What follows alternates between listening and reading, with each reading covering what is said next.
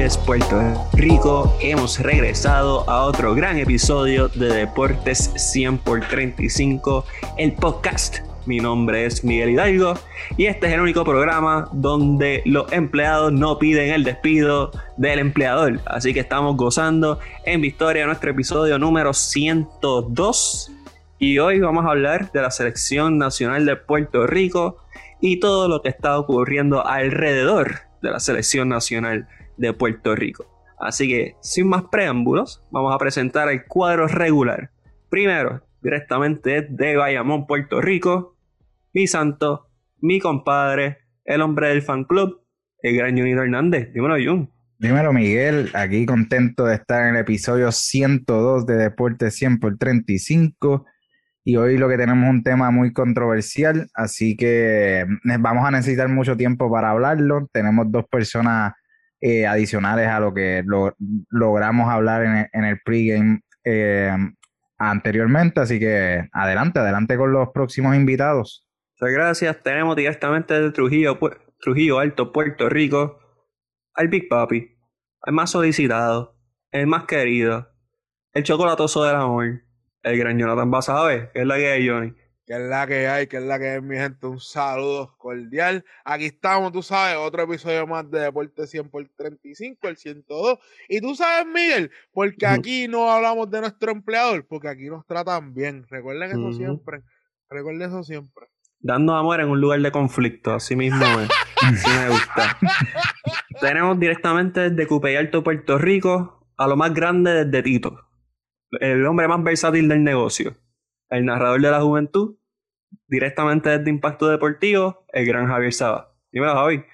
Dímelo, Miguel, y a todos los muchachos que están ahí con, nosotros. Mira, esa introducción me da una hemorragia eh, de alegría, aunque no, no es real, ¿verdad? Lo que dices, pero estamos ready, activos, entusiasmados como siempre para discutir, analizar eh, el deporte, tú sabes que todos los martes para mí esto es, esto es un privilegio, esto es un placer, esto es algo de, otro mundo, estar compartiendo con ustedes. Tú, no sabes la hemorragia de alegría que a mí me da.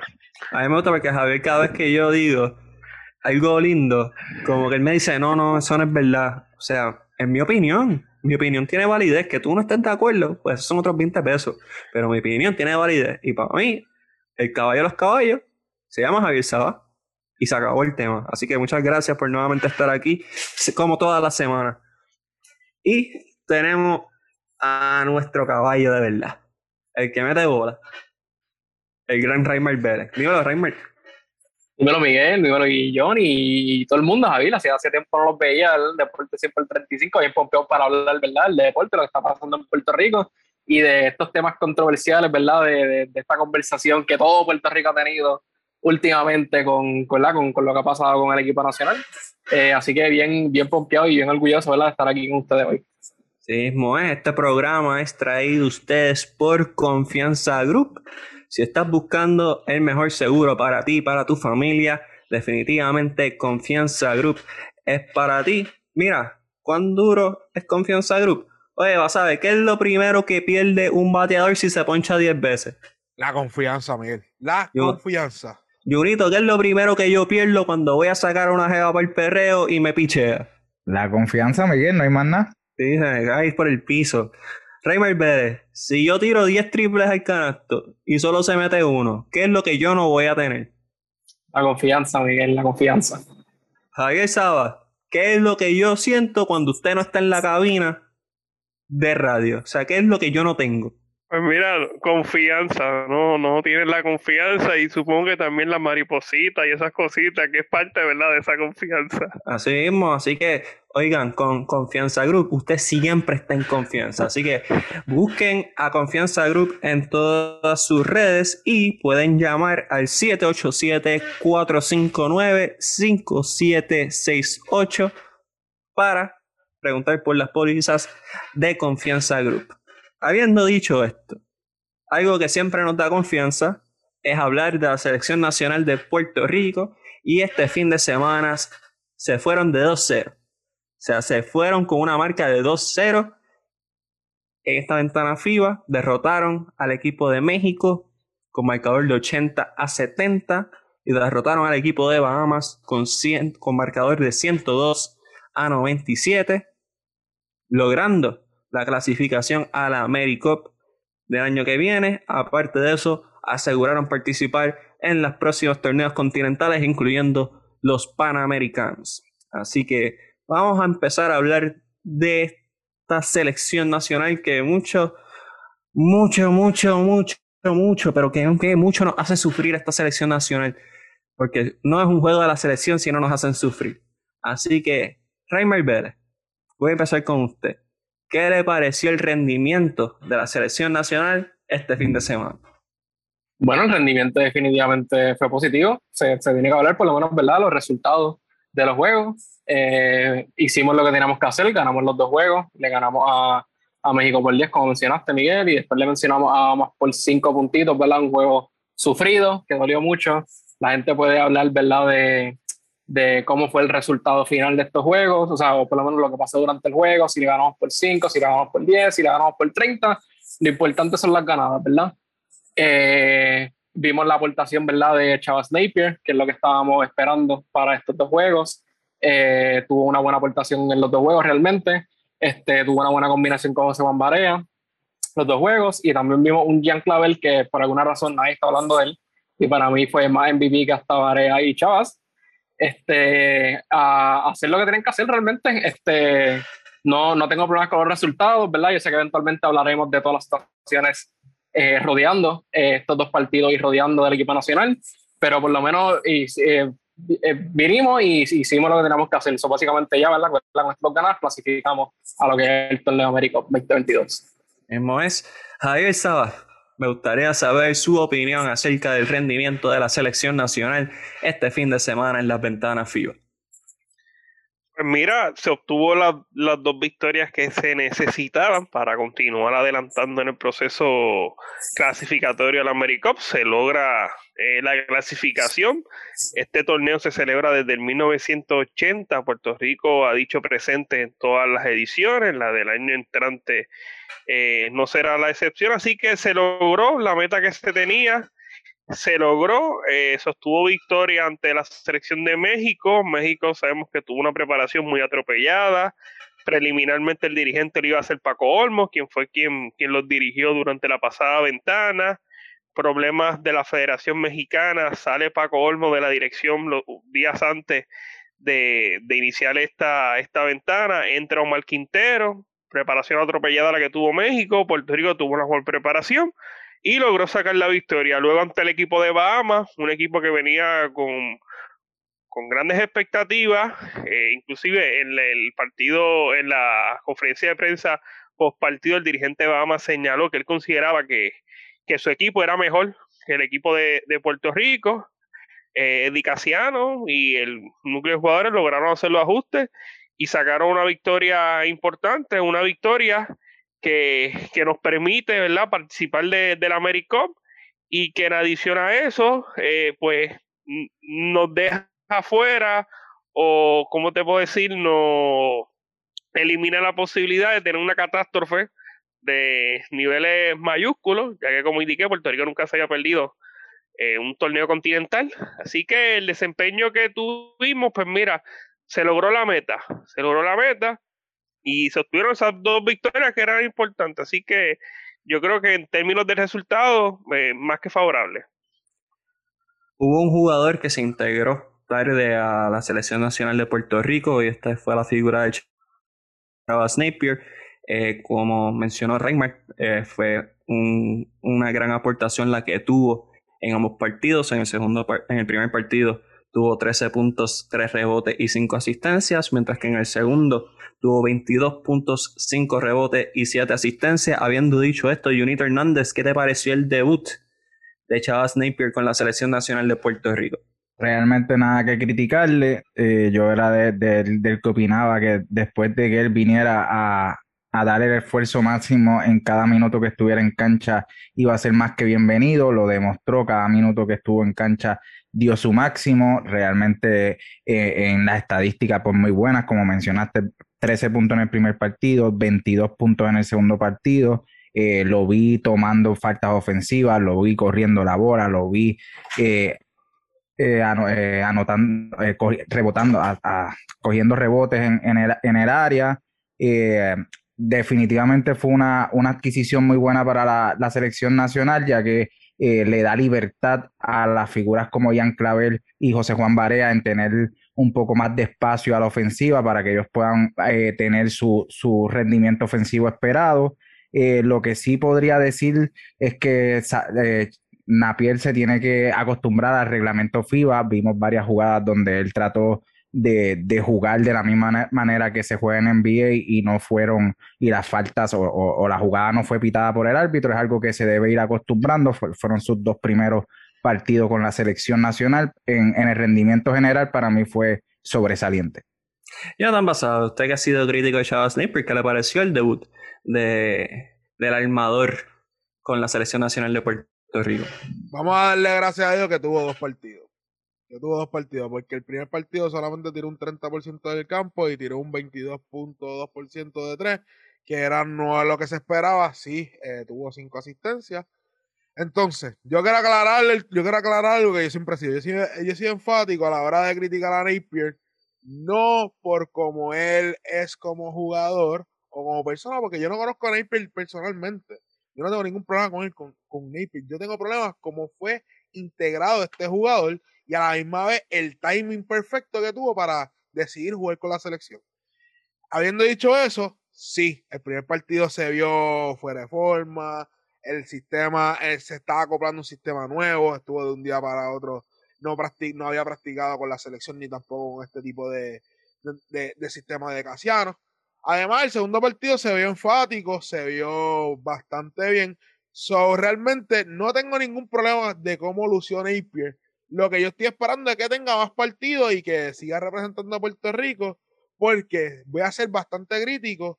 Si, un ejemplo, hay otros torneos que sí tenga la, la, la posibilidad de participar y no participe, por aquí oye razón, porque aquí han habido jugadores que no han podido participar y se la han criticado, así que esa es mi opinión sobre Chava Napier en su primer, en su debut con la selección puertorriqueña. Antes de brincar a otro jugador, Raymar Vélez o Javier Saof, algo que quieran aportar acerca del debut de Chava Napier. No, realmente, realmente en cuestión de, o sea, hay que darle el beneficio de la duda, por lo menos por esta parte, son sus primeros dos juegos, o sea, yo creo que tuvo una buena actuación, como, como estamos dicho, hablamos de preparación, realmente sí se podría decir que otros equipos no se prepararon bien, pero no es como que Puerto Rico tuvo la mejor preparación, honestamente. Yo creo que trajeron a lo mejor un buen equipo, digo a lo mejor porque yo sé que eventualmente vamos a hablar del equipo lo que está sucediendo con los seleccionados de los jugadores, la selección de los jugadores, este, pero como, como tal la producción de lo que hizo Napier, no, tengo problema con lo que hizo, eh, vino, eh, jugó, jugó bien, ganamos, eh, fue parte de ese éxito y estoy, concuerdo con Johnny con que pues llevamos esperando nueve años por él y yo espero que eventualmente cuando tenga disponibilidad y aparentemente, ¿verdad? Está pompeado por la selección, que quiera jugar eventualmente en un futuro, si tiene la disponibilidad y en verdad quiere, ¿verdad? Cargar con, con esa camiseta en el pecho. Yo en mi caso me, me, gustó mucho el debut. En el primero fue eh, el segundo mejor anotador, o sea que nadie fue efectivo en ese partido, pero sí considero que movió muy bien el balón, tuvo cinco asistencias, solamente un turnover. Para hacer su primer juego FIBA, se acostumbró muy rápido, tomó buenas decisiones, sí, tuvo tiros a corta distancia que tal vez pudo haber tomado y no se dio cuenta, eh, pero eso viene con repetición y, ritmo de juego. Para ser un jugador que no tenía ritmo de juego, que llevaba mucho tiempo sin jugar, tener un partido de 13 puntos, después tener uno de 22, que serían números, o sea, los armadores normales que tenemos llegan a 13 puntos y esa es su aportación al partido. O sea, tener un jugador que fuera de ritmo medio 13 y 22 me da muchas esperanzas a qué puede pasar si tenemos un jugador que esté en ritmo que puede tener ese tipo de aportación. Javier Miguel, o sea, Snape es un jugador que desde el 2013 me parece, 2014, está en la NBA. O sea, un tipo que va a ser de impacto inmediato, independientemente lleve seis meses sin jugar, tres meses. O sea, un jugador que si tú lo traes para acá es para, para producir. El tipo tiene que poner números desde el arranque. Yo creo que así lo hizo. Las expectativas son altas y al momento ha cumplido con, con las expectativas. Es cierto, no llega en ritmo de juego, es su primera experiencia jugando FIBA, un baloncesto distinto al baloncesto de NBA, pero él tiene que producir de inmediato, o sea, y, y lo hizo, tuvo, me parece que actuaciones destacadas, y yo creo que, o sea, gran parte del éxito que tuvo Puerto Rico durante esta ventana fue a la adición de Chávez Napier y José Juan Barea, dos jugadores de impacto que vieron acción el mejor baloncesto del mundo y que no estuvieron en la pasada, la pasada ventana adicional a, a Jean Clavel. Yo creo que estuvo la diferencia y vuelvo y digo, las expectativas con Napier son altas y él tiene que cumplir y cumplió. Y, hablando de expectativas altas, y creo que ah, me das una buena puerta para abrir, Jean Clavel fue enorme en esta ventana FIBA. Raymar Vélez lo dijo, que mucha gente se ha enfocado más en el debut de Napier o lo que ha pasado con José Bombarea fuera de la cancha, pero definitivamente Ian tuvo dos grandes partidos, 23 puntos en, la victoria ante México, 26 puntos ante Bahamas, 5 triples en ambos partidos. A ver, ¿sabes qué te pareció lo que hizo Ian Clavel en esta ventana FIBA? Mira, espectacular. Yo lo he dicho en varias ocasiones. Jean Clavel tiene sus destellos de jugador de NBA. Me parece de la selección fuera de Baray y de Napier, el jugador más talentoso y habilidoso que hay. O sea, el de mayor talento lo es Jean Clavel. Lo que ha pasado es que no ha podido presentar esa consistencia jugando con la selección en los partidos que han sido en Puerto Rico ha tenido noche magnífica. En el Mundial tuvo actuaciones discretas. Yo creo que es cuestión de, de, mantener esa consistencia. Él es un súper talento y que es parte, ¿verdad?, de, de del presente y del futuro inmediato de, la selección nacional y, tuvo grandes actuaciones, un jugador muy habilidoso, pero tiene que trabajar para mantener esa consistencia. Yo creo que esa es la clave de todo. Jean Clavel, el Jean Clavel que nosotros hemos visto en la selección nacional jugando en el Roberto Clemente, es un jugador que se puede ir de tú a tú el mejor baloncesto del mundo, porque él tiene el nivel, es cuestión de mantener esa consistencia. Raymar Vélez, ¿qué te pareció lo que hizo Ian Clavel este fin de semana? Bueno, lo mencioné al principio, lo voy a mencionar nuevamente, para mí fue el MVP de estos dos juegos. Eh, pues sí, como estamos, estamos pendientes a lo que varía, estamos pendientes a lo que Napier, hace, porque son jugadores de NBA, ¿verdad? El calibre de NBA, que han jugado la NBA, y no estamos pendientes a otros jugadores que realmente hacen impacto en otros lados, no necesariamente en, la, en los puntos, sino en, otro, en, otro, en otras áreas. Este, excelente, o sea, estoy de acuerdo con Javier, con cabeza es inconsistente, pero lo que, me, lo que más me gusta de, de Clavel es que mide 6'4 y está en su pick, tiene 27 años y este es el momento de él y de, de Puerto Rico de, de, usarlo y de saber usarlo, de tener la selección a cualquier lugar que vayamos y él esté disponible para jugar, porque es un jugador que está en su pick que puede aportar mucho, mucho, mucho si jugadores de otra talla, ¿verdad? la talla de, de Barea y Napier no están en el equipo en ese momento. Este, un jugador que te puede jugar la 1 lado 2 eh, es bien interesante verla, ver esa combinación de esos tres gares juntos, que son tres gares bajitos, pero pues podemos jugar rápido y podemos tener el talento ahí.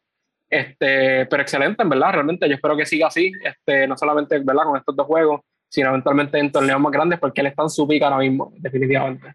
En Clavel participa con el club Aftodor en la Liga de Rusia, llegó en buen ritmo de juego, creo que es bien importante resaltar que Ian Clavel en ese segundo partido solamente falló un tiro. Así que tener un Ian Clavel certero simplemente le da otra dimensión a la selección nacional de Puerto Rico, especialmente en el lado ofensivo. En el primer partido contra México, encestó un triple contra la tabla, que básicamente fue el que permitió que Puerto Rico pudiese cerrar el partido de, de manera fuerte. Y en el partido contra Bahamas, él tuvo, si mal no recuerdo, fueron 10 de 14 puntos, que fue lo que permitió que Puerto Rico se volviera a poner en juego, tomar la delantera y cerrar fuerte ese partido contra Bahamas. Así que un Gian Clavel que pisa el Clemente y se transforma definitivamente es un gran jugador y una gran adición.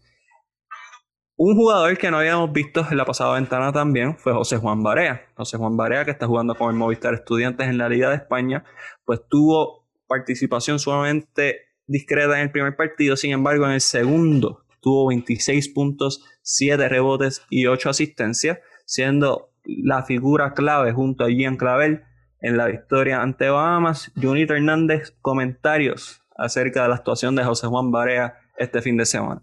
José Juan Banea venía con un compromiso y era de lograr las victorias necesarias en esta ventana y lo, así lo consiguió. Eh, como tú bien dices, en el primer partido estuvo un poco más discreto, ya en el segundo fue el líder ofensivo del equipo, 26 eh, puntos, 8 asistencias, 7 rebotes, tirando para un 52% de tiro de campo.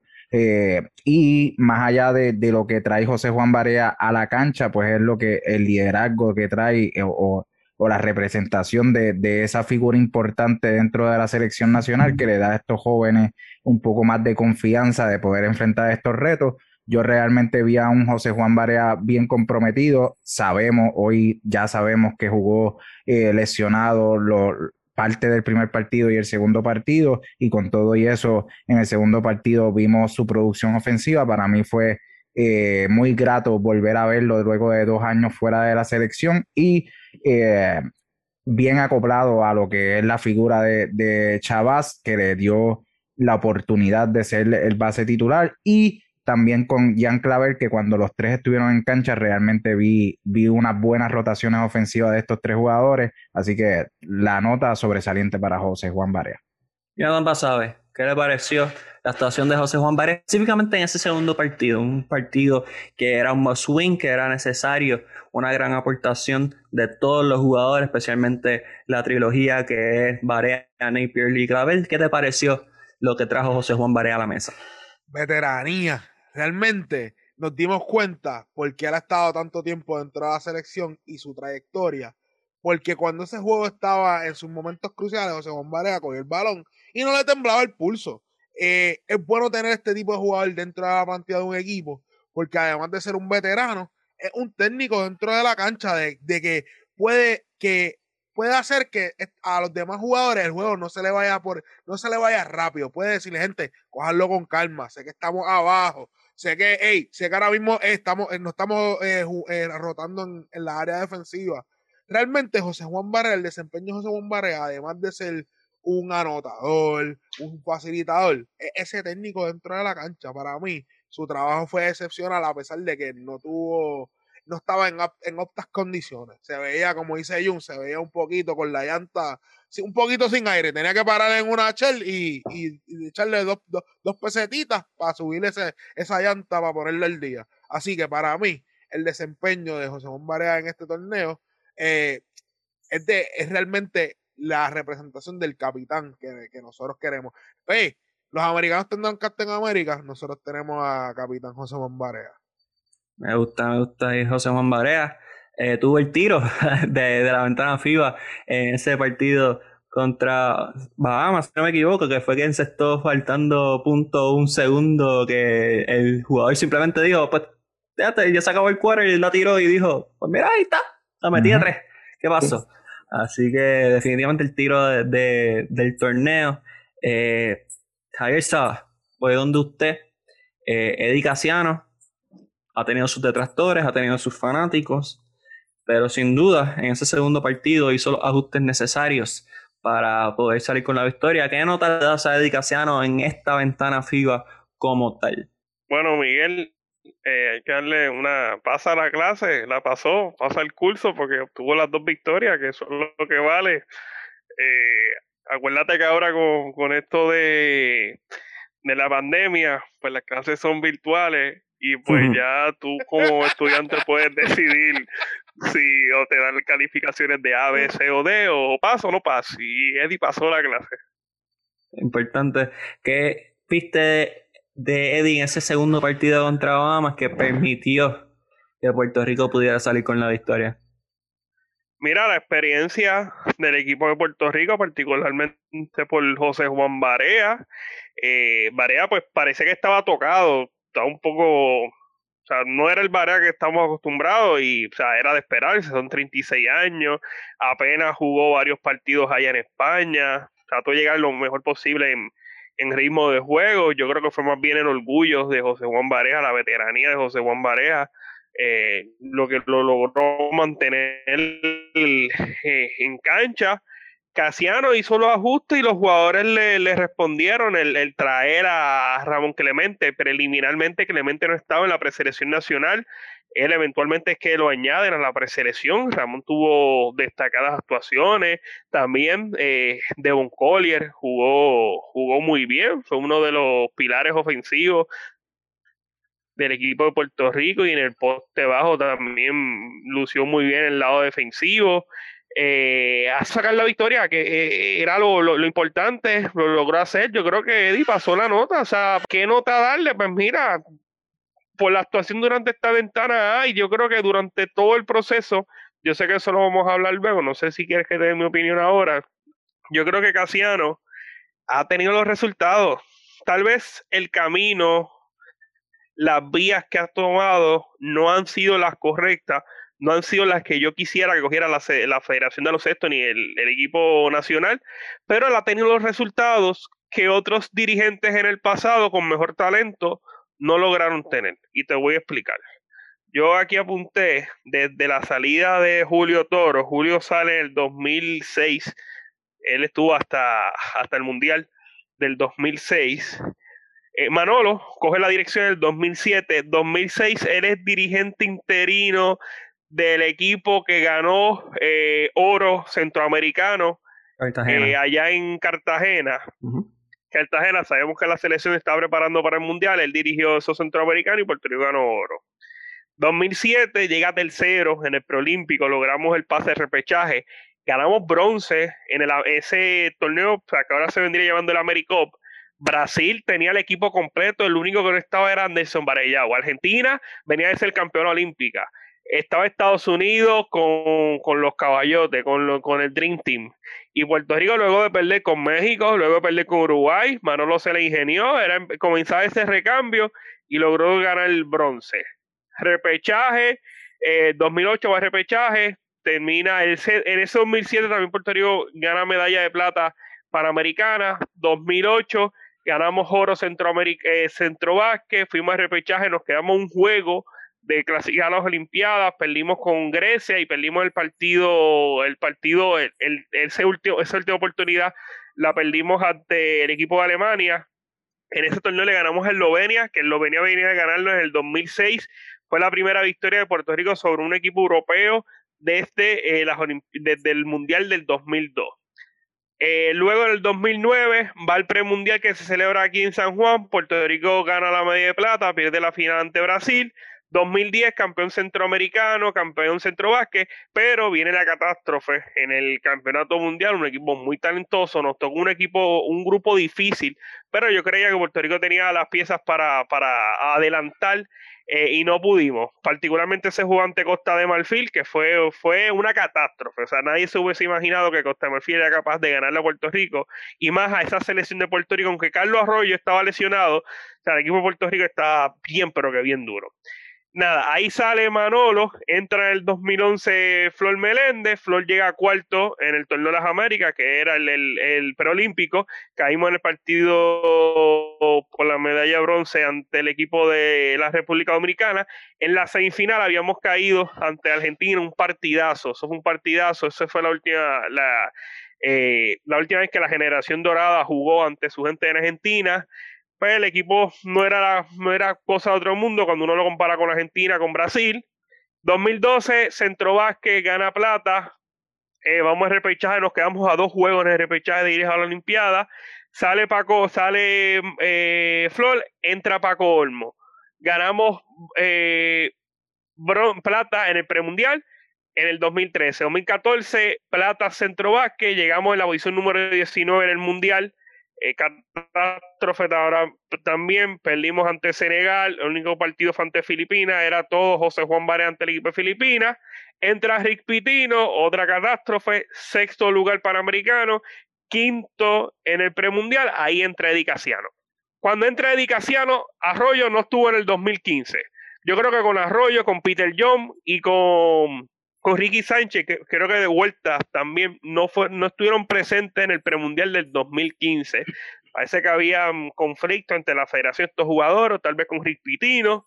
Entra Casiano en el 2016 y Casiano logra darle la última oportunidad a esa generación de Ricky Sánchez, de Peter John, de José Juan Barea, de Vuelta, de buscar una clasificación olímpica. Y fueron al, repechaje. Y en el repechaje nos topamos ante una Serbia que luego terminó siendo subcampeona eh, olímpica, que era sucio, difícil vencer a Serbia, pero ahí derrotamos a Letonia y fue la primera victoria sobre un europeo desde que le ganamos a Eslovenia en el 2008. O sea, transcurrieron eh, seis años de haberle ganado a un europeo.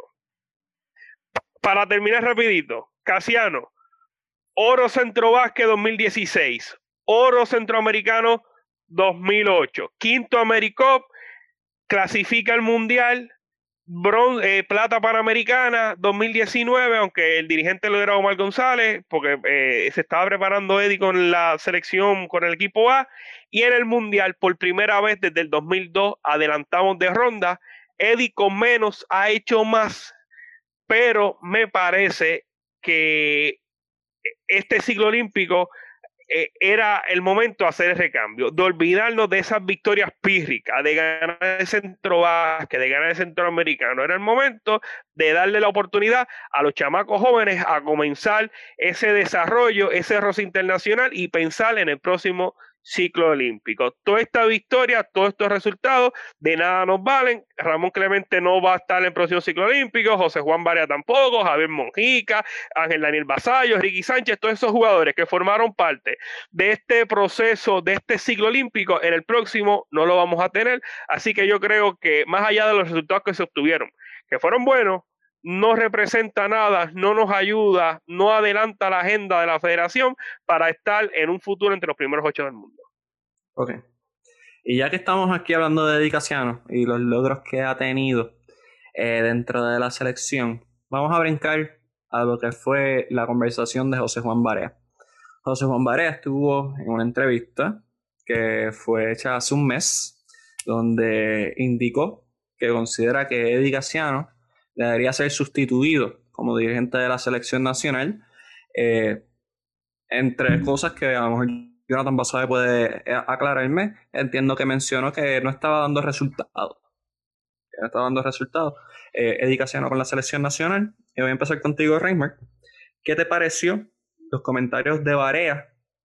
¿Crees que estuvo en lo correcto en decirlo? ¿Crees que debió haberse quedado callado? ¿Cuál es tu opinión acerca de esa situación? Bueno, eh, hay mucho que destacar aquí. Yo creo que Puerto Rico, por lo menos lo que hemos visto en las conversaciones últimamente, eh, todo el mundo jala por un lado, ¿verdad? Como es Puerto Rico. Y esta conversación yo creo que no tiene una persona que, yo no creo que haya sido una persona completamente la culpa, yo creo que hay una culpa, una culpa compartida bien, bien, bien, bien grande. Eh, Barea está en todo el derecho de decir lo que quiera, punto, esa es su opinión.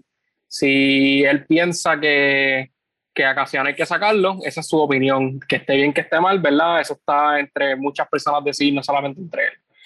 Eh, Javier le estaba mencionando lo que, lo que Casiano ha hecho con poco, yo creo que él sí ha sido un buen dirigente, creo que hay veces que es volátil con lo que dice, se podría decir lo mismo de Varea con lo que dijo en la entrevista, pero nuevamente es la opinión. Este, eh, hay personas como Julio Toro que yo no estoy de acuerdo, que dijo que Varea debería filtrar lo que dice. Yo creo que pensó, o sea, se sintió que Julio lo que dijo fue como básicamente no expresas tu opinión y muchas veces tú no puedes decirle eso a una persona, una persona tiene el derecho de decir lo que quiera. Eh, yo no estoy ni yo estoy en, en between, ¿verdad? Porque yo pienso que la culpa compartida no va a Casiano, no va a Varea, yo creo que va más a la federación, que no ha hecho un buen trabajo con el equipo. Eh, Casiano ha tenido estos jugadores eh, porque es lo que básicamente tenemos. Eh, y hemos visto como la federación no ha desarrollado a estos jugadores, a la mejor pareja se siente así y dice eh, Casiano a lo mejor ha tenido sus éxitos, pero hay que sacarlo, pero más por culpa de la federación que por lo que ha hecho mismo Casiano. Eh, jugadores, yo creo que algo que no hablamos de Casiano es que él también fue jugador y él fue parte de el momento glorioso que Puerto Rico tuvo como jugador y él tuvo mucho éxito, mucho éxito como jugador y a lo mejor ese éxito él lo transfiere a lo que es dirigente ahora y él no está de acuerdo en educar y en desarrollar jugadores porque la federación a él le exige ganar y los jugadores son orgullosos y los jugadores si en algún momento fueron, eh, si los dirigentes en algún momento fueron jugadores, van a pensar de esa manera, yo tengo que ganar ahora.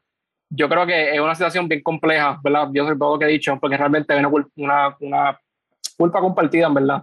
Eh, yo pienso que Varea sí tiene el derecho de decir lo que dijo, que esté bien o que esté mal, pues nadie puede juzgarlo. Eh, hemos visto como jugadores del BCN, como Javier Mojica, lo respaldan con lo que dijo, diciendo que eso tiene que decir y se dijo. Y si hay jugadores que están pensando eso, es porque hay cosas que nosotros no sabemos que otros bastidores, que a lo mejor los jugadores no están de acuerdo con Casiano. Así que, eh, no sé, creo que hay muchas cosas que todavía faltan por sacar. Obviamente, últimamente están saliendo poquito a poco. Veremos lo que hace la federación, que está de acuerdo con Casiano se quede. Pero si los jugadores no están contentos y si Barrio lo está diciendo y otros jugadores apoyando a Varela, vamos a ver qué pasa en el futuro, porque realmente yo creo que son muchas cosas a la vez y, no es algo que podríamos juzgarla ahora mismo. Eh, pero siendo objetivo, creo que Casiano ha hecho un buen trabajo con lo que tiene a la vez eh, culpo más a la federación porque no estamos desarrollando jugadores y no estamos creando eh, algo para el futuro, porque en la realidad va a haber muchos jugadores buenos que no van a estar el próximo ciclo y no tenemos esos jugadores jóvenes ahora mismo que pueden cargar con lo que estamos haciendo. Así que de, que nos conviene ganar, no creo, no creo que nos conviene ganar, nos conviene hacer otras cositas. Así que, no sé, son muchas, son muchas cosas, muchas cosas para, para decirlo así. Hernández, ¿qué le parece eh, las expresiones de José Juan Barea acerca del dirigente nacional? yo siempre he sido bastante consistente en este punto donde unas expresiones así, donde pueden afectar a un grupo, se deben hacer a puerta cerrada, no se deben hacer en ningún foro medio o lo que queramos llamar al individuo este, y que hacer entrevista realmente es una persona que maneja los tiempos, que maneja el hype que le da a la entrevista. La entrevista sabemos que el tiempo fue hace más o menos un mes, la saca justamente después de las dos victorias.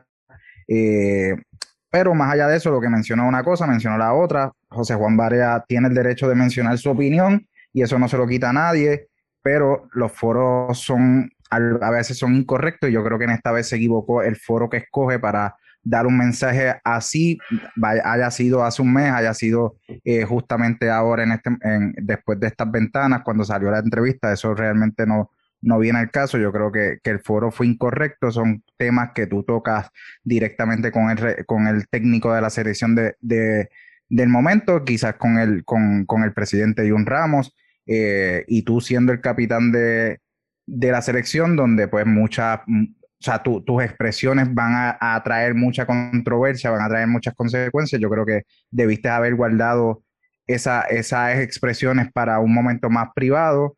Eh, y pues, como dice, como dice Reimark, yo creo que él habla de resultados, los resultados en cuestión de, de ganar o no ganar, ahí están. Yo creo que Edicaciano ha ido a los torneos, ha, tomado las victorias.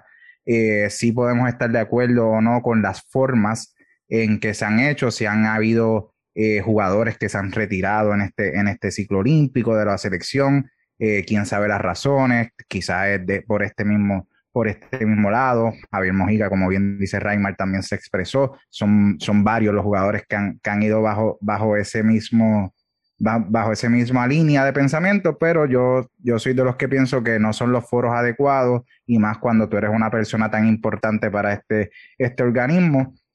Así que, de acuerdo con que José Juan Barea tiene el derecho de expresar todo lo que piense, pero no son los foros adecuados. Ya tampoco sabes, para darle continuidad a este tema, ¿crees que la relación de Barea y Casiano, ah, presumiendo que está rota, se puede arreglar? Ok, no creo que se pueda arreglar, pero pueden mantener una relación profesional.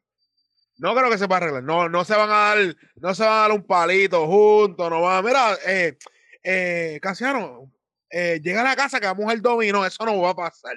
Eso literalmente no va a pasar. Su relación va a ser dentro de la cancha tan pronto se acabe la práctica, tan pronto se acabe el partido, tan, tan pronto se acabe el evento federativo que tenga esa selección, que tengan que estar ellos dos en el mismo sitio, cada cual va para su casa, uno para un lado y uno para el otro.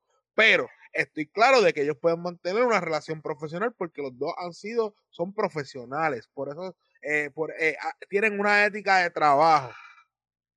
Lamentablemente las expresiones que dijo José Juan Barea salieron en un tiempo donde era tiempo de celebrar y mira, rápido que estábamos celebrando, salió la, salieron las expresiones. No sabemos si esto se habló, como esto se graba hace un mes, no sabemos si esto se habló de entre bastidores. Él le dijo, mira, yo dije esto. O, o, oye, a mí no me molesta si José Juan Vara le dijo esto a, a Casiano ya en la cara. Si él se lo dijo en la cara, pues dilo, dilo públicamente, sin miedo, sin miedo. Y, y quiero, y quiero hacer, quiero tocar esto rapidito, Miguel, y perdona que te cambie el tema. José Claro. Juan Vara dice, no ha tenido los resultados, y también dice, aquí se ha cambiado los, los dirigentes aunque estén ganando.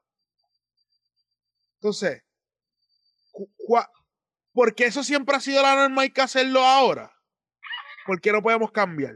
¿Por qué no puede haber un ente de cambio? ¿Por qué no podemos hacer las cosas diferentes? Porque si, si, estamos, si estamos teniendo los mismos resultados y seguimos haciendo lo mismo, ¿por qué no podemos hacer un, un cambio en cuestión de, de cómo hacemos las cosas? Como yo lo dije, lo dije en el episodio pasado, si tú quieres rebajar, tú no puedes seguir comiéndote una tripleta a las 11 de la noche. O no, o, no tienes, puedes estar sentado todo el tiempo en el mueble o sentada en el mueble. Tienes que hacer ejercicio, tienes que hacer dieta. Porque eso, eh, esos son cambios que le estás dando tú a tu vida para tener resultados. Porque siempre se hace lo mismo, no significa que vamos a, vamos a tener resultados diferentes. Y eso es algo que que él tocó en la entrevista, que, que en verdad me estaba resonando en la cabeza y decía, contra, pero sí, él quiere sacarlo porque dice que no tener... Y otra cosa, ¿cuál es el barómetro que se está midiendo Varea al decir que Casiano no tiene resultados? Porque no hay un plan estratégico federativo, federativo, de, que, que se puede implementar, que dice José Bombara, un checklist, como que a cada uno, a cada uno en los trabajos le dan un, el, el reporte ese de que tú tienes que alcanzar estas metas, porque si no, puede ser que te, den una suspensión o te voten. ¿Dónde está eso para, para Casiano, me entiendes? So, realmente los comentarios de José Bombarea tiene el derecho de decirlo. Tiene el derecho, porque es su opinión, como dice Raymond. Pero esto, esto, se, como dice Jung, se trabaja detrás de bastidores también. Y también se vio feo cuando él dice, después, a lo mejor no lo hizo a propósito, a lo mejor no lo hizo de esta manera, a lo mejor no tenía esa intención, pero la gente lo, lo- coge las cosas y, y las cambia. Así, así, él, así ahora mismo el mundo digital. Él dice después que dice eso, mira, que yo lo sacaría, entonces regula, él dice, pero yo, después en otro tema, como que, dice, a mí me gustaría ser eh, eh, algún día el coach de la selección nacional, después que te tiraste el comentario. ¿Me entiendes? Se ve feo también. Se ve bastante feo. A lo mejor no lo hizo de esa manera. O no se expresó de esa manera. Pero de la forma que se ve, se ve mal. Y como dije anteriormente, este episodio puede hacer dos vertientes. Y todo depende de lo que hacía la selección en esta ventana. Si la selección perdía, si la selección perdía, mucha gente iba a decir, ya es verdad, lo que está diciendo Varea en esa entrevista es verdad. Pero como la selección no perdió, ahora todo el mundo está, wow, ah, esos, son comentarios bien fuertes, Casiano ha lucido bien. ¿Me entiendes? La narrativa cambia. Todo depende de la situación. Pero esa relación para mí no, no va a ser la misma en cuestión de, de, de vamos a hablar esto, no. Siempre va a ser una relación dentro de cancha. A ver, Sabaf, algo que quieras aportar acerca del- de esta situación de dedicación y José Juan Varea. Creo que los muchachos han sido sumamente específicos acerca de, de su opinión. ¿Algo más que quieras aportar? Sí, mira, no, eh, rapidito. eh, yo por lo menos, yo creo que, o sea, Varea es un tipo genuino, un tipo sincero, y él dijo lo que él pensaba. Es el capitán. Si yo hubiese estado en la posición de Varea, realmente yo, por más que quisiera que Casiano no fuera el dirigente, me hubiese quedado callado. Yo creo que es un de esto de ética que uno debe eh, respetar. Eh, no sé qué, cuál es el tema que vamos a hablar, pero me- el próximo, pero me gustaría decir esto rapidito. Este, mano, es que si queremos, si la gente quiere sacar a Casiano por los resultados, es que no lo puede sacar porque Casiano tiene los resultados.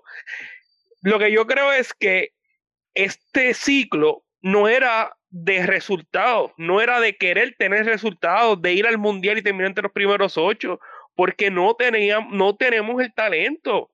Ahora mismo no tenemos el talento. Con los jugadores que tenemos, no tenemos el talento para estar entre los mejores ocho del mundo, ni siquiera entre los mejores 12 del mundo. Aquí nuestro mejor jugador lo es José Juan Barea, un jugador que ya no está en la NBA, un jugador que ya dio sus mejores años pasar. Esa es la principal alma ofensiva del equipo de Puerto Rico.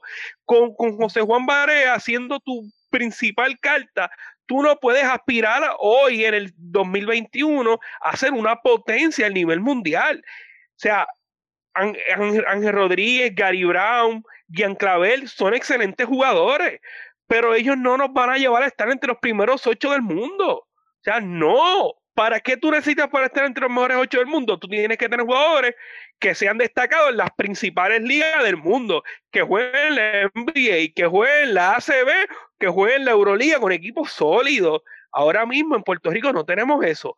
Por eso este, este ciclo olímpico de 2017 a 2020 era, mira, para tirarlo, vamos a los que están en colegio, los chavos que tienen 21, 22 años, un tipo que mide 7 pies, que mide 6, 10, aunque ahora mismo pues no tengamos los resultados, aunque cojamos unas pelas de 50, de 60 puntos, vamos a darle la oportunidad a esos tipos para ver si en el próximo ciclo olímpico, con esta experiencia internacional, los tipos pueden llegar a ser mejor de los chamacos que hoy tenemos, que ya son lo que son. O sea, este, este ciclo olímpico era para hacer el recambio, para reorganizar, para pensar en el futuro más allá de las victorias pírricas que hemos tenido al nivel centroamericano, al nivel panamericano porque nosotros queremos estar entre los mejores. Tú tienes grandes ambiciones, tú tienes que hacer grandes sacrificios. Olvídate de ganar un centro vasco, olvídate de ganar un juego centroamericano. Tú quieres estar entre los mejores ocho del mundo, pues tienes que trabajar para eso. Y tú sabes que con lo que tienes ahora mismo no vas a llegar.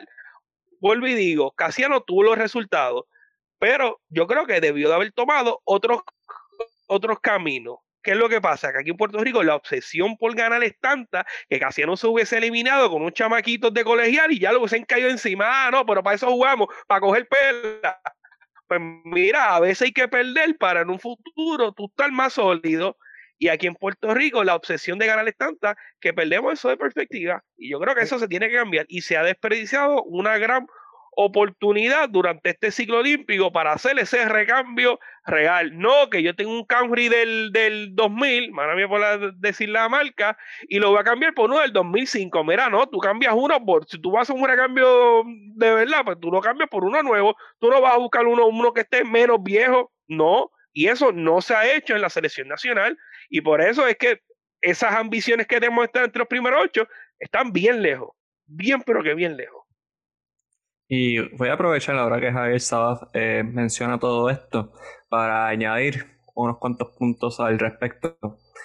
Eh, uno, la culpa de todo lo que menciona Javier Sabas no recae solamente sobre Edicaciano, esto requiere sobre un organigrama eh, que se llama Federación de Baloncesto de Puerto Rico, es la realidad del asunto. eh, Edicaciano.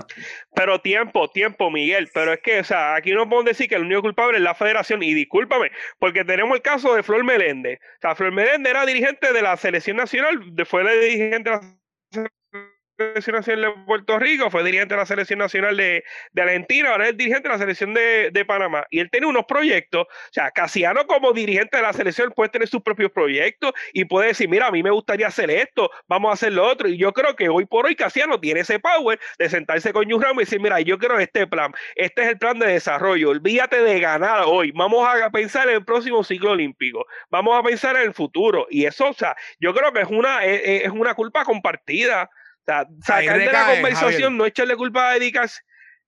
Sí. ahí recae lo que dice Raymond.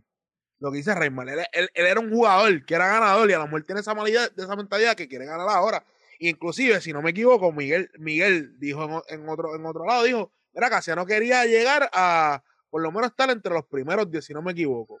Entre los primeros 10 del mundo. Entonces ya tú tienes esa mentalidad, pero ¿dónde está el plan y el proceso de desarrollo, como tú dices? Pero Johnny, ¿tú de verdad tú crees que con José Juan Barea con 36 años, con Jean Clavel, que no se ha logrado esta eh, no, no, no ha podido mantenerse, eh, no se pudo mantener en la ACB, no tenemos ni jugador en la NBA, ¿tú crees que vamos a estar entre los mejores 10, 8 del mundo? No. Estamos lejísimos. No, y yo estoy bien claro contigo y estoy contigo, pero a la misma vez no podemos decirle que Casiano también es, el mayor culpable de todo lo que está sucediendo. No, yo no estoy diciendo que sea el mayor culpable, pero también, o sea, es parte de esto. Yo creo que es una, es una culpa compartida. ¿Puedo continuar? Sí. Mm. Sí, Miguel, discúlpame, es que esto, esto de, de la selección, tú sabes que este es nuestro, el equipo más grande que tenemos contigo. O sea, es, una culpa compartida, es lo que iba a ir, no recae solamente sobre Edicación, recae sobre la federación, pero Edicación también tiene culpa, especialmente cuando se trata de una convocatoria que, aunque se dice que él no es el responsable de convocar a los 24, los 30, lo que sea, la cantidad que sea que esté disponible en el momento, él, él tiene la capacidad de decir, ¿y por qué no integramos a un Philip Wheeler?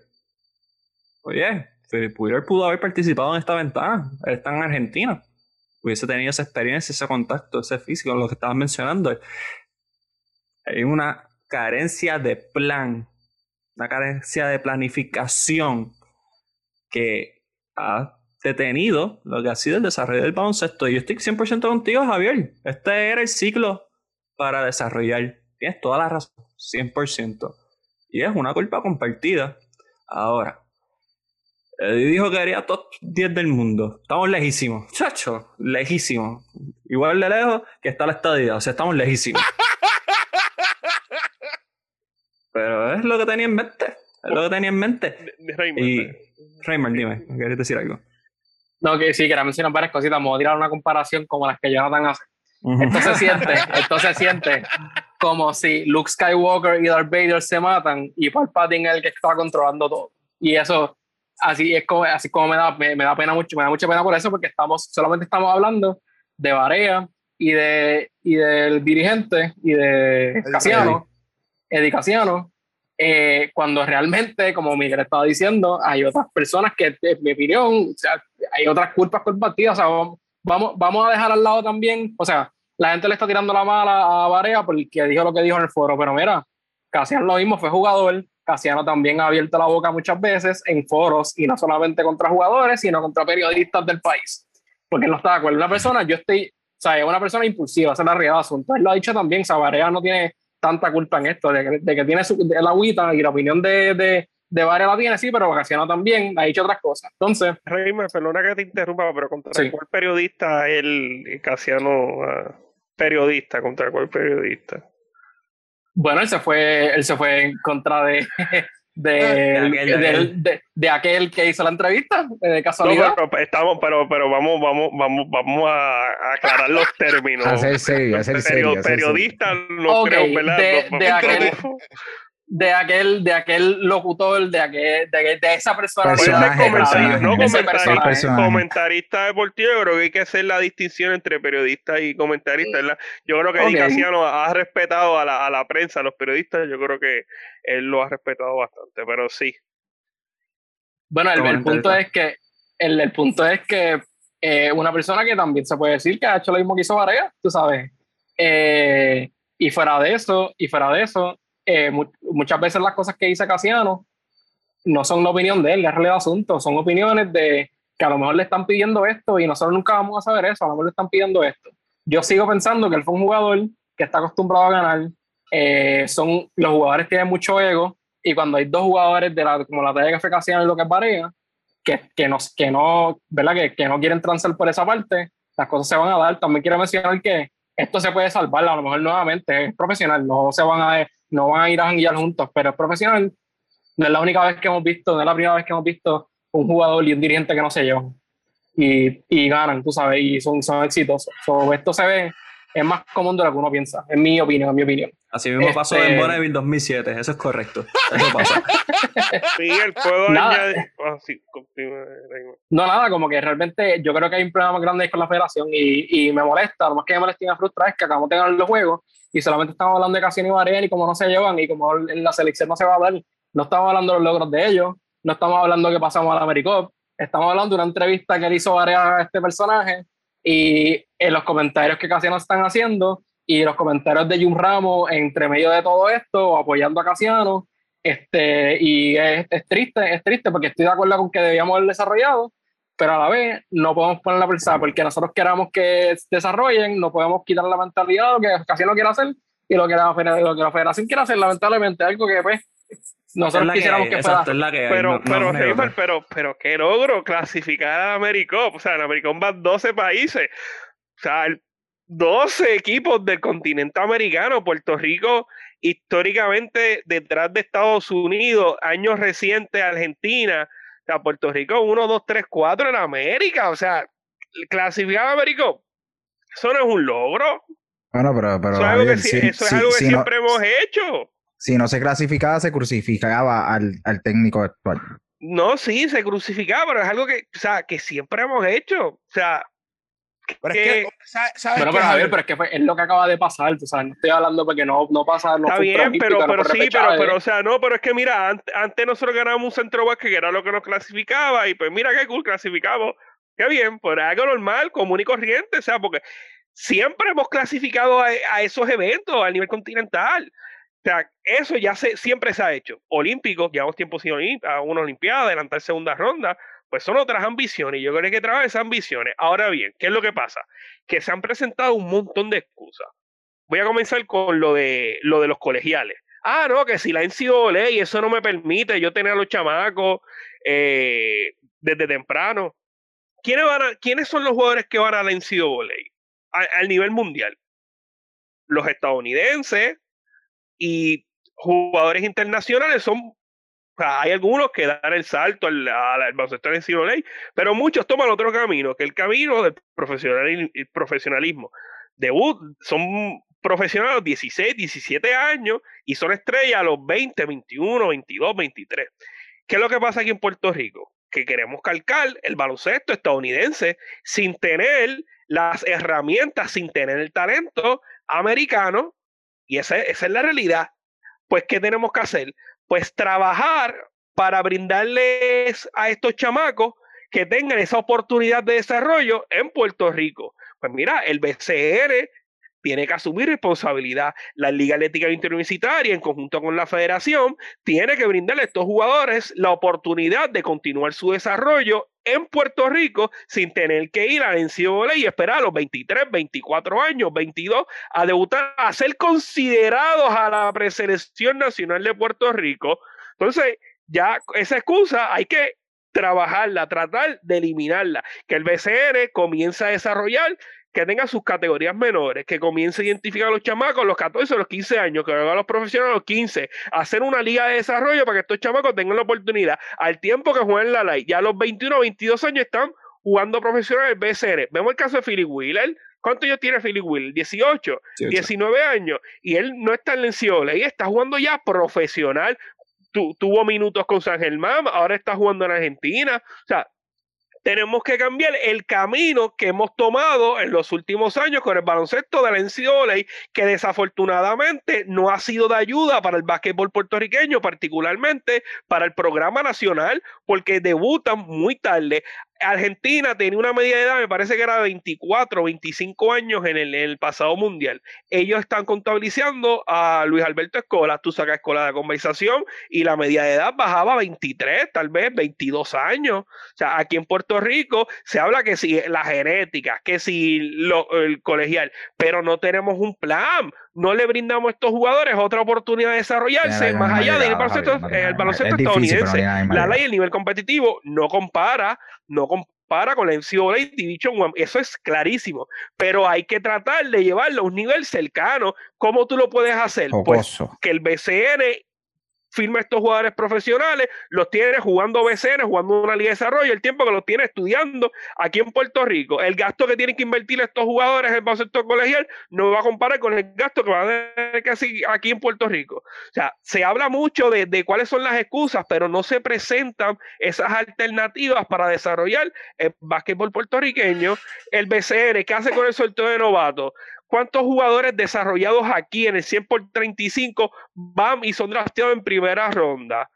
El último así que yo recuerdo que haya sido desarrollado aquí, eh, bueno, eh, Georgie Pacheco, pero de esa primera ronda son jugadores de ascendencia puertorriqueña que no han tenido ningún contacto con ningún programa nacional aquí en Puerto Rico. Así es fácil, ya están desarrollados allá afuera, pues lo firmo aquí, eh, son titulares en el BCN, son de impacto y ya, pero no incentivo el desarrollo del baloncesto en Puerto Rico. Yo creo que aquí hay que planificar y hay que cambiar la visión que tenemos con el básquetbol, los caminos que se toman para llegar a ese otro nivel, para llegar al profesionalismo, hay que cambiarlo. Hay que, como corre todo el mundo, excepto los Estados Unidos, son profesionales de 16, 17 años, ya tienen ese contacto, ya tienen ese roce y ya los 22, 23 años son jugadores estelares de las selecciones nacionales. Así que, dentro de todo, uno piensa en lo que queremos que pase y lo que en realidad Mm. pasa. Lo Claro. que en realidad pasa es que tenemos una selección que acaba de clasificar al Américo. Nadie lo está celebrando, pero se felicita a ¿Quién los más? 12 ¿Quién más? jugadores que dieron el máximo durante una época pandémica para poder lograr esa clasificación y evitar un bochorno nacional. Así que, y la realidad del asunto, volviendo a Di Casiano, es que la posición de dirigente técnico de la Selección Nacional de Puerto Rico es el segundo trabajo más difícil que alguien puede tener en este país, después de gobernador de Puerto Rico. A menos que tú no ganes un oro olímpico, pues no. Dirigir la doble es difícil, Miguel. Dirigir la doble es bien difícil. Va a recibir el escrutinio que recibe un dirigente de la Selección Nacional de Baloncesto, Javier. Sí. O sea, no, no me refiero a dificultad de técnica, o sea, me refiero a Eh, dificultad de eh, escrutinio público. Era, era en, to- en, en to- en- Entonces, en tono de broma, en tono de broma, Miguel, en tono de broma. para poner un poco jocoso. Sí, ese fue el error mío, discúlpame. Es que pues con la selección nacional a veces es difícil uno encontrar la jocosidad cuando uno pues se imagina lo que pudo haber sido. Pero punto es que no importa que haga Eddie Casiano, va a ser criticado. Y si no es Eddie, es Paco, si no es Paco, es Nelson, si no es Nelson, es Nathan Pibi que está en la G-League, pero no se aprobó en el BCN según algunos, si no es Nathan Pibi, es aquel, o sea, no importa quién sea el dirigente nacional, si no hay Olimpiadas, si no hay un oro olímpico, va a ser criticado de todas las maneras posibles. Así que, habiendo dicho esto, lo mejor que vamos a esperar es que hagan lo mejor que puedan y que se esté trabajando una planificación para este ciclo olímpico que viene ahora, 2021-2024. Es lo único que podemos rezar.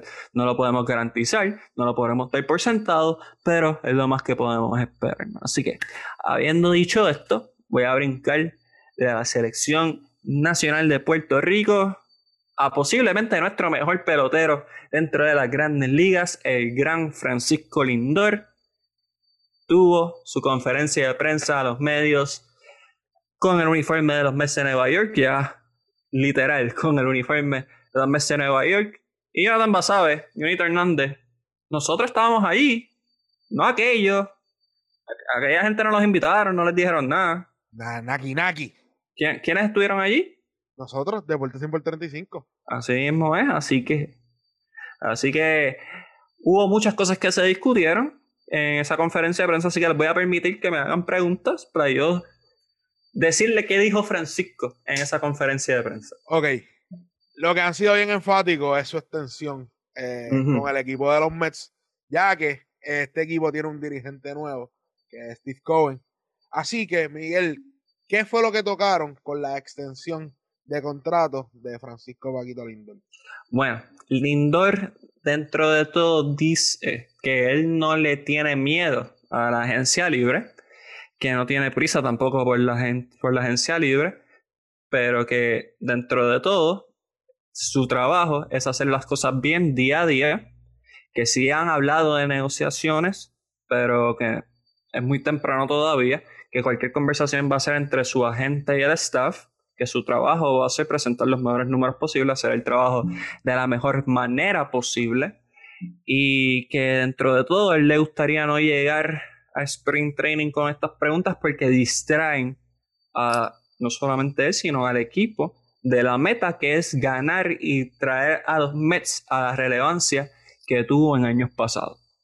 ¿Tú sabes qué? Esta retórica de él, eh, de no hablar de su contrato antes de, durante la temporada, ya ha sido constante con él. Y que ya en, una conferencia pasada, él dijo lo mismo, él dio hincapié lo mismo, pero, pero él dijo algo, esa, esa ulti- ante- la anterior a esa dijo, a mí no me molestaría ver a mi hija crecer en Nueva York. Habiendo dicho eso, le, eh, se notaba que está a gusto con esta nueva franquicia que es los Mets de Nueva York, a diferencia de los Cleveland de, de- los Cleveland ya no tienen ya no tienen nombre, no han dicho nombre, así que con Cleveland. Pues él dice que en Cleveland él tenía un buen working environment y que lo que ha sentido el momento de la franquicia de los Mets eh, es igual. Se siente súper cómodo, está todavía tratando de encontrar un ritmo de la ciudad, de lo que va a ser su rol, de cómo trabaja la organización, especialmente en cuestión de rutina. Tú sabes a qué hora se llega al parque, cuando es batting practice, cuando le toca el field, etc. So, todavía está en ese proceso de aclimatación eh, pero que le ha gustado so far. No ha sentido la presión del mercado neoyorquino porque no hay periodistas por, debido a la pandemia. So para él no ha habido gran diferencia entre el mercado de Cleveland y el mercado de Nueva York.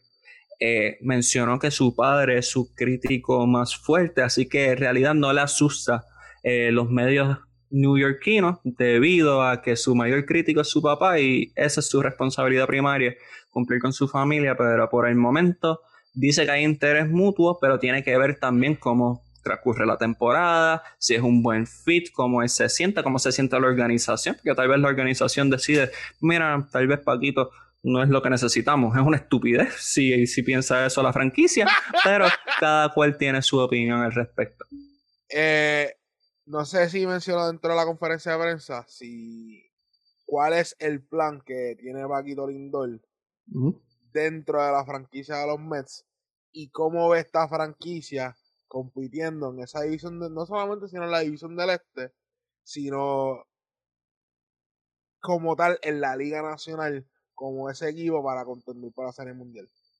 De la Liga Nacional como tal no habló, no hubo ninguna pregunta acerca de, de un ajuste, pero sí dijo que su rol pues es hacer el trabajo de la manera correcta, a diario, que espera conseguir la confianza de los jugadores y eventualmente poder hacer más cosas.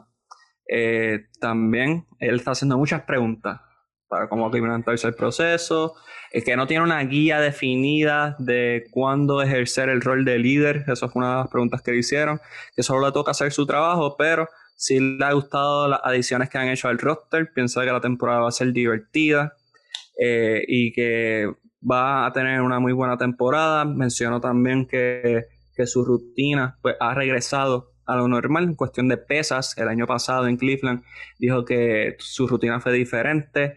Eh, en la última semana de la temporada se cansó eh, debido a pues, que no había podido tener la preparación que normalmente ha tenido años anteriores. Así que él está listo. Está listo. Habló del contrato de Tatis. Dice que se alegra mucho que en realidad trabajó y se fajó para eso y que espera poder verlo estos 14 años de contrato que le dio San Diego y, y va a ser bueno lo que, lo que espera para Francisco Lindor.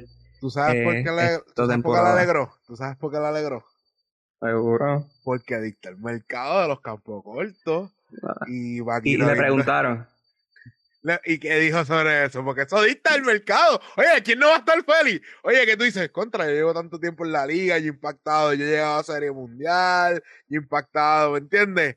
Que eso dicta el mercado, yo estuviste feliz también. Yo estuve no, la cola con los perros, cuando tú le vas a dar un cantito de carne, algo así, así tú dices yo. no, pero dentro de todo, él dice que él tiene que poner los números. Él tiene que poner los números, tener una buena temporada, y que nuevamente está contento por Fernando Tatic Jr. y los jugadores que estén eh, firmando estos contratos, que significa que el juego está en una buena dirección. Así que, que no, yo creo que en gran parte por eso no le tiene miedo a la agencia libre, porque el, el contrato que se está predeterminando viene bueno. Muchachos. De, una preguntita rápida, De casualidad le preguntaron sobre la lista que tiraron de los shortstop, diciendo el cuarto mejor shortstop según MLB.com. No, no le preguntaron, pero yo puedo decir que... Se hubiese eh, reído. Se hubiese reído. Yo me hubiese reído, sí, sí, me hubiese reído. Este, algo que a Basabe le puede interesar. Esto, Basabe y es avisado tal vez. Eh, Francisco Lindor dice que las analíticas, los analytics, está tomando el control sobre el juego y que es demasiado. Que eso a él no le gusta. Que las analíticas son buenas, pero que él considera que deben dejar a los jugadores jugar su juego, o sea, básicamente jugar bajo instinto. Así que Francisco Lindor sí reconoce lo bueno que es, pero sí le molesta la tendencia que ha tomado el béisbol de que la analítica vaya por encima del instinto. Así que creo que eso es algo que a Jonathan Basabel le va a llamar la atención. La conferencia, en realidad fue una conferencia muy buena. Nosotros obviamente estábamos allí, no aquella gente, aquella gente estaba bendito. No, sabían, no, no sabían. Bendito, bendito. no, no, no, hemos visto a nadie, no lo he visto, los de allá no lo hemos visto. Así que, entre todo, pues Deporte 100 por 35, siempre tratando de llevarle la información de la mejor manera posible, gozando de lo que hay. Javier, ¿me quieres decir algo? Miguel, y te quería preguntar, sí, te quería preguntar, y hablaron sobre el dirigente de los Mets, Elvis Rojas, ¿correcto? Sí, sí, sí, sí, desde el año pasado, desde el año, desde que sacaron no hablo, no, exacto, que va a continuar, no, no hablo sobre, o sea, que va a ser dirigido ahora por un, ¿verdad? Va a quedar un, un dirigente latino, no, no menciono nada sobre eso. No, no menciono acerca de eso, sí menciono que está emocionado de jugar con Tomás Nido, que se había criado con él, y de jugar con Sugar Díaz, que eso le brinda cierta familiaridad, eh, y que también espera que muchos puertorriqueños eh, se unan a la fila de los Mets en cuestión de fanáticos. Entiéndase que siempre está esta rivalidad Yankee Mets, pues dijo que se enteró, o sea que se ha dado cuenta que hay muchos fanáticos de los Mets, muchos fanáticos boricua, muchos fanáticos New York así que, que espera que, haya un, nuevo movimiento hacia la ciudad de Nueva York, específicamente para los Mets. el, dirigente dominicano Luis Rojas ha expresado muy bien del Lindor, dice que espera que sea un, líder en el, en el campo de juego, así que esperamos verlo con mucho ánimo esta dupla de, de Dominicana y Puerto Rico. Esa, ¿algo más que quieras añadir? porque Miguel, nos toca hablar de algo. Última pregunta. Sí, rapidito.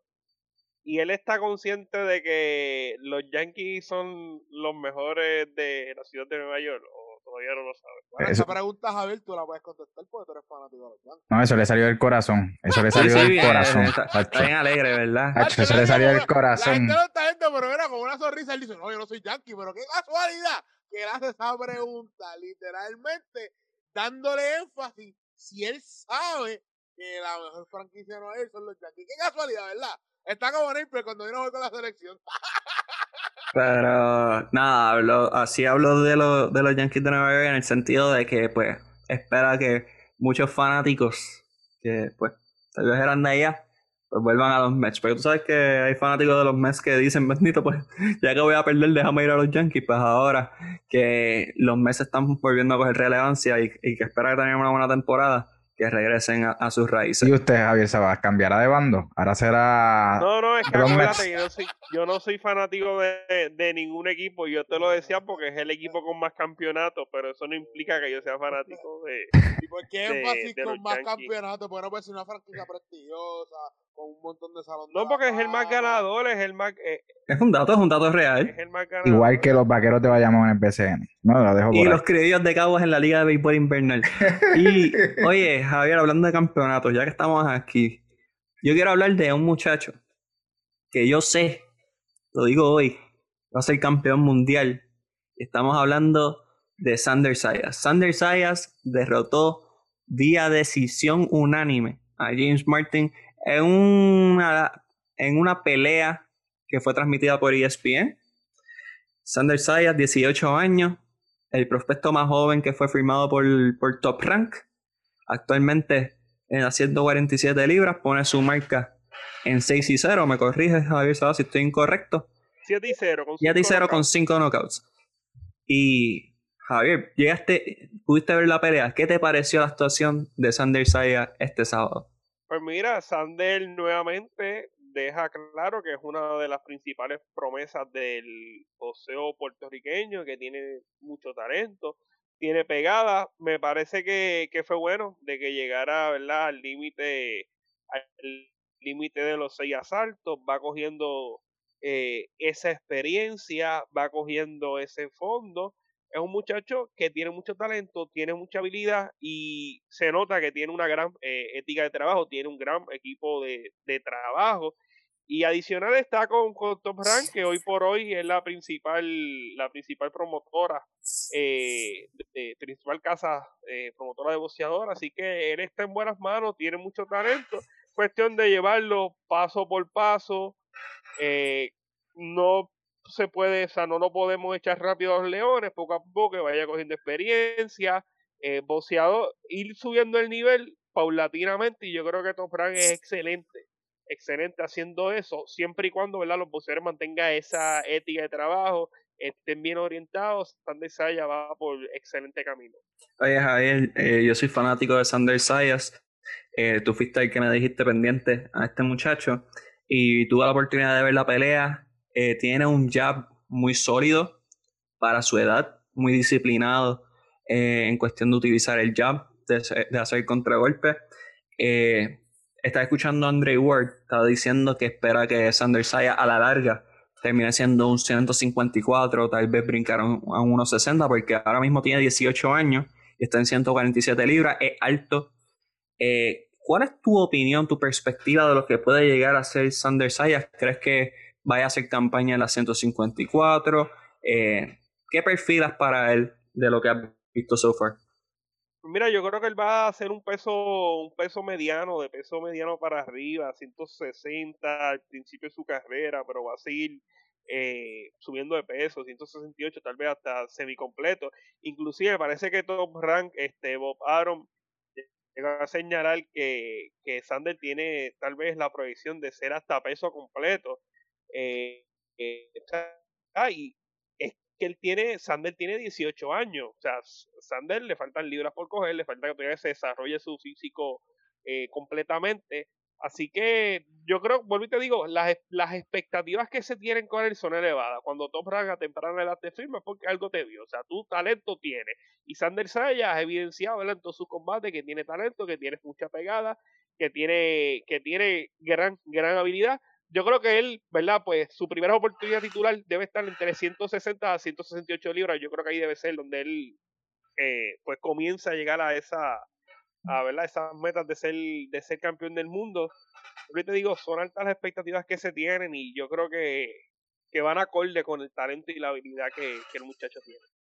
No, y estoy de acuerdo en el sentido de que Sander no ha desarrollado su cuerpo todavía. O sea, Sander le falta todavía un montón por subir de peso y de madurez. Y tiene una madurez boxística muy grande. Y se notó en esa pelea. Eh, utilizó muy bien el jab, se un oponente de calidad. Eh, que creo que también va acorde con lo que mencionas contrario a como se ha hecho con Edgar Berlanga. que no, fue, no, fue, algo de calidad, una cosa así de otro mundo. bueno, pero para seis, seis, siete peleas, o sea, un muchacho le duró seis rounds, un muchacho que tenía un, un, buen boxeo, una mala ofensiva, pero tenía un buen boxeo dentro de todo. Eh, no lo vi extremadamente castigado dentro de la pelea, aunque sí cogió sus golpes, pero eso se debe a la buena ofensiva que utilizó Sander, atacando el cuerpo, utilizando el jab, pero paulatinamente, como mencionas, eh, que vaya enfrentando mejor calidad nuevamente, el campeonato mm, tal vez no lo vemos en los próximos dos años, pero de aquí a cuando tenga 21 o 22 años, pues ya podemos estar hablando de un Sander Sayas que puede ser la figura del boxeo en Puerto Rico junto a Amanda Serrano. Y tal vez junto a Edgar Berlanga si es que se desarrolla y se logran las expectativas que tal vez uno quiere, pero de las cuales hay otros, Hay otros, hay otros que están también más adelantados, por Caraballo, el Zurlo de Oro, Moncho Lebrón, Pari, eh, Patrick Cora, o sea que hay muchos, hay muchos que también eh, tienen, o sea, tienen muy buena provisión y que pudiesen ser campeones mundiales en un futuro cercano. Pero cuando hablamos de esa superestrella, ese próximo Tito, ese próximo Coto, ese próximo Gómez, yo creo que, que, que Sander es el más que tiene esa proyección para llegar a ese, a ese nivel. Así mismo es, y antes de irme, pues quiero Quiero cambiar a otro deporte. Yasmín Camacho Queen. Yasmín Camacho Queen tuvo una carrera en los 200 metros, terminó con tiempo de 22.91 y solamente fue superada por básicamente la velocista más laureada en la historia del deporte, entiéndase Alison Phillips de los Estados Unidos, que tuvo marca de 22.59, su marca personal, eh, para derrotar a Yasmin Camacho Queen, que está nuevamente regresando a las pistas camino a este ciclo olímpico. Ella se supone que está en las Olimpiadas, así que Yasmin Cabacho Queen, una de nuestras aspiraciones para medalla en las Olimpiadas, hay que estar sumamente atento a la actuación de la velocista, que también su fuerte son en las vallas. Así que sumamente atento. Diga usted. Y no sé si, ¿verdad? No sé cuánto tiempo tengamos, pero algo, quiero decir algo rápido del poseo. Jason Vélez cayó derrotado por nocaut Eh, dijo Jason que va a continuar boceando, independientemente de las críticas que reciba, va a continuar boceando. Eh, Lobito Santiago hizo una gran pelea ante Adrian Broner, inclusive lo que estaban marcando la tarjeta de Showtime lo vieron como vencedor. Eh, así que, fue buena la actuación de, del Lobito, que inclusive eh, señaló el Lobito que ya Showtime tiene compromiso, no fue Showtime, fue eh, la otra casa promotora que fue, fue, transmitida por otra cadena televisiva, pero ya, ya tienen los planes al Lobito, así que, que es positivo. Y Omar Rosario también salió por la puerta ancha, así que los boxeadores puertorriqueños siguen poniendo la moneda bien en el Y también antes de irme en voleibol, Auri Cruz, Nomaris Vélez y Dalian Liz Rosado, todos van a participar del torneo Athletes Unlimited. Ese va a ser el primer torneo en Estados Unidos de voleibol profesional. Van a haber talentos como Jordan Larson, Carl Stado, entre muchas otras jugadoras legendarias, eh, de la Cruz de República Dominicana. Así que también Deportes 100 por 35 va a estar cubriendo todo lo que es Athletes Unlimited. Donde estén los boricuas, estamos nosotros, los mejores cubriendo los deportes, los que en realidad estamos en todos los lados. Así que, para despedirnos, voy a empezar con usted, Jonathan Basabe, ¿dónde lo pueden seguir usted? Ahí me pueden seguir en JD Basabe 1 en Instagram, JD Basabe en Twitter y pura grasa YouTube podcast ahí. Así que esta semana vengo con Nos Tiramos de Pecho con la trilogía de compadre, así que pendiente con Reimer Vélez, usted que es la otra mitad de Pura Grasa Podcast, ¿dónde lo pueden seguir usted? Y, dame una primicia, dame algo que el gordo no me dice nada. Pues pueden seguir en R underscore Vélez 12 en Instagram y en arroba RH underscore Vélez en Twitter, en Pura Grasa y todo lo que Johnny dijo. El, este lunes vamos a sacar otra, bueno, no es trilogía, una franquicia de cinco películas, así que va a ser, no puedo mencionar el nombre, ¿verdad? Por eso de dejarlo así en, en, en, como misterio, pero, pero son cinco películas que tenemos que ver, Johnny, así que prepárate. ese sale el miércoles y el lunes eh, la gente que está perdiendo en el fantasy de básquet, está, mira, está estroboleando. Como Javier, como, yo y que estamos como yo y Javier, así, 1 y 8. 1 y 8, 1 y 8. Yo no está 1 y 8 de salida, pero está en otras ligas jugando bien, pues, pues también todos los lunes sacamos un episodio nuevo de Mundo de Fantasía donde hablamos de todo relacionado al fantasy básquetbol y para que ponga tu equipo al día. Javier Saba, el narrador de la juventud, ¿dónde lo podemos seguir usted? Mira, estamos en Hub eh, Saba, también estamos, eh, eso en Twitter y en Instagram, en Facebook estamos en Impacto Deportivo es Radio PR y todos los sábados de 2 a 3 de la tarde de, en Radio Paz 8-10 AM. Mira, y, y son cinco, así que yo todavía tengo la ilusión de que sea eh, Rocky, porque estoy viendo aquí que Rocky fueron cinco películas. tengo esa ilusión de que ojalá sea Rocky. Yurito Hernández, ¿dónde lo pueden seguir usted en las redes? Mira, en Riedes21 en Instagram y en Twitter y en Deportes 100 por 35 en todas las redes sociales. Sí, Yo, soy, yo soy fanático de pura grasa podcast, de verdad que están bien duros, mano. Así es, En fantasy, pues, yo he tratado, pero no tengo break, mano. Yo creo que yo como GM soy demasiado muy malo. Oye, pero tú tienes acceso directo a, a los muchachos de... Sí, información privilegiada, y, tratamos. Nos tienes que utilizar el año que viene, mira, desde antes. Muchachos, Javier, Javier no es un buen ejemplo de estudiantes de ustedes. No, no presenta a Javier como estudiante. Y a mí me pueden seguir Miguel HR22 en Twitter. Hablo de lucha libre, hablo de deportes, hablo de reggaetón y hablo de Denis Quiñones. Esos son mis temas favoritos y son los que toco regularmente. Y si hay un tema de Batman, también lo toco. Jonathan Basabe, diga. Antes de irnos, quiero decirles algo, a mí no, que no se me quede nada dentro.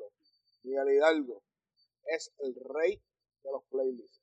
Más nada con el estilo. nada con eso. De reggaetón, el mejor playlist para hacer ejercicio el mejor playlist de la música que usted quiera, Miguel Hidalgo lo crea, punto y sacado. Así es, así es. Así que, nada, algún día haremos un giveaway como Montalbán y como toda esta gente que está haciendo giveaways y, daré acceso a, mi playlist. Así que eso lo, haremos. Pero nada, volviendo al tema, Miguel HR22, hablo de, lucha libre, reggaetón, deporte y, y Denis Quiñones y pueden seguirnos en Deporte 100 por 35 en Google Search, los van a encontrar en todas las redes sociales, en todos los lugares donde hay podcasts, o sea, los mejores con los mejores, no se puede decir más no, no, van a ser aquellos.